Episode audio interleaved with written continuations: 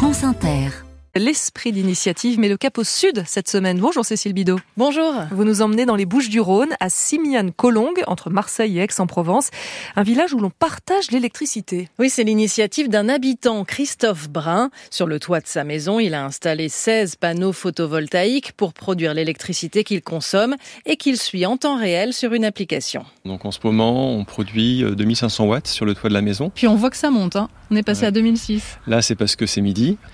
Il y a une partie qui est consommée directement, 1400 watts. Et donc, euh, effectivement, c'est en milieu de journée qu'il y a le plus de surplus, mais c'est pas comme ça toute la journée. Hein. Ce surplus, plutôt que de le vendre, il a eu tout naturellement l'idée de le donner à ses voisins. Bah là, vous voyez, on est à côté de vignes, euh, on est sur la terrasse, et en fait, comme il y en a trop pour notre consommation, euh, on donne du raisin aux voisins. C'est une habitude, on penserait jamais à vendre des grappes de raisin aux voisins. Et donc, ben, ce qu'on fait pour les raisins, euh, à un moment, on s'est dit, mais pourquoi on le ferait pas pour l'électricité euh, Ce surplus d'électricité, euh, ben, pourquoi on le donnerait pas aux voisins?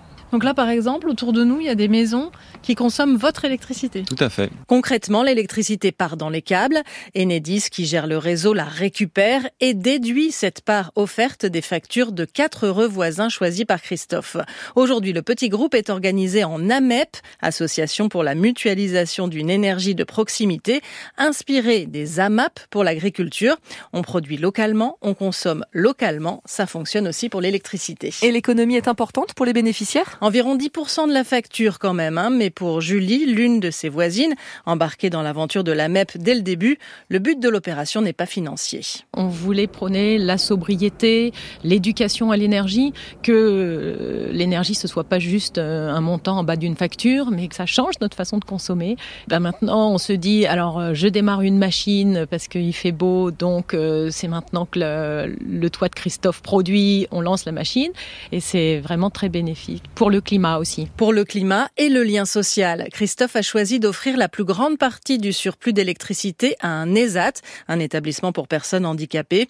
Offrir son électricité est finalement un prétexte à l'énergie collective et à la solidarité. Il n'y a jamais eu de demande de contrepartie, mais je reconnais que depuis qu'on leur donne de l'électricité, eh il y en a qui nous apportent des œufs, euh, Julie euh, nous a apporté des confitures, Laïd, notre voisin, quand il a son cerisier qui est plein de cerises et qu'il y en a trop pour sa consommation, il dit venez vous servir. Et euh, bah, du coup, on se connaît mieux et ça favorise l'entente entre voisins, c'est clair. Le concept d'AMEP commence à faire des petits. Une quinzaine de projets est en cours dans d'autres coins de France.